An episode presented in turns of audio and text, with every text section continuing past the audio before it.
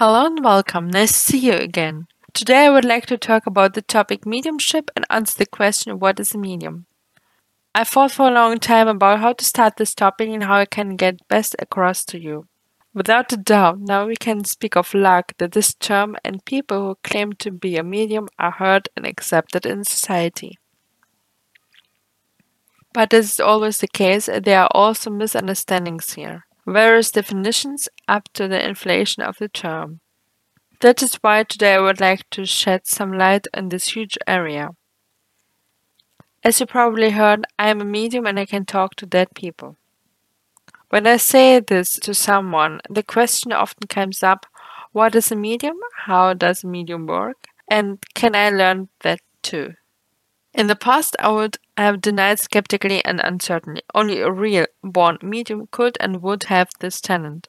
Today, I would like to say you can try it. It only needs continuity and willpower. But in the end, the answer lies within yourself. Only you can answer this question whether you are able to communicate with the deceased.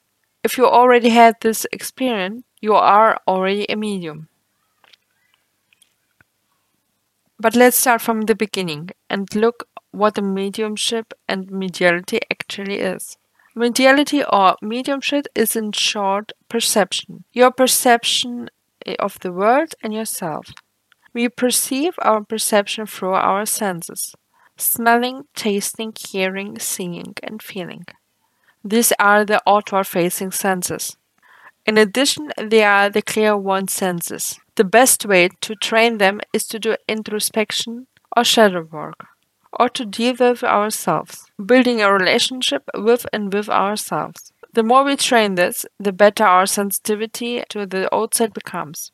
Our clairvoyant senses become better and more sensitive. Anything that goes beyond this, then called mediality or mediumship. But for many people, the journey ends here because you are inevitably confronted with topics from the past that would rather have forgotten or buried for a variety of reasons. What is a medium? A medium is a person who thinks he can communicate with entities or the deceased. In doing so, he puts himself in a trance like state and receives and delivers the messages to his counterpart the so-called client. This can be done in group sessions or individual sessions, seances or readings.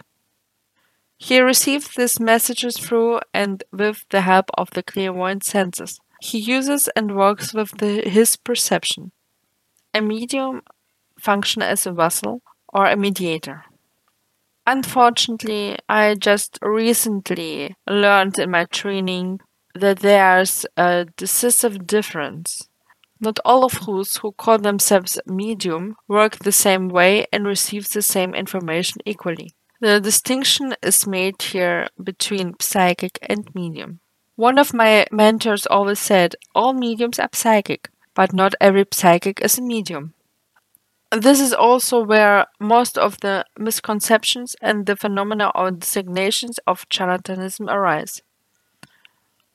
While the evidential medium uses all his clairvoyant senses to connect with the deceased, and this does not require any aids or tools, the psychic medium connects with your daily energy and aura. A psychic medium receives the information necessarily for the client. It can look into the past, present, and future.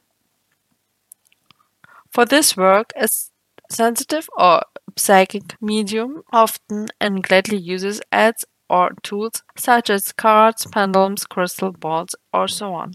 This also can be used by a evidential medium, all legitimate and good, because it sometimes makes the work easier. But this is also where the commonality ends, because a psychic medium cannot connect with the deceased one, and a evidential medium does not necessarily need such tools to establish contact. There are also opinions that claims that true mediums uses their clear hearing to deliver the messages to the bereaved. And now tell me, do you have the ability to see and communicate with dead people? Schatz, ich bin neu verliebt. Was? Da drüben. Das ist er. Aber das ist ein Auto. Ja, eben. Mit ihm habe ich alles richtig gemacht. Wunschauto einfach kaufen, verkaufen oder leasen. Bei Autoscout24. Alles richtig gemacht. Dir hat dieser Podcast gefallen? Dann klicke jetzt auf Abonnieren und empfehle ihn weiter. Bleib immer auf dem Laufenden und folge uns bei Twitter, Instagram und Facebook. Mehr Podcasts findest du auf meinpodcast.de. Schatz, ich bin neu verliebt. Was?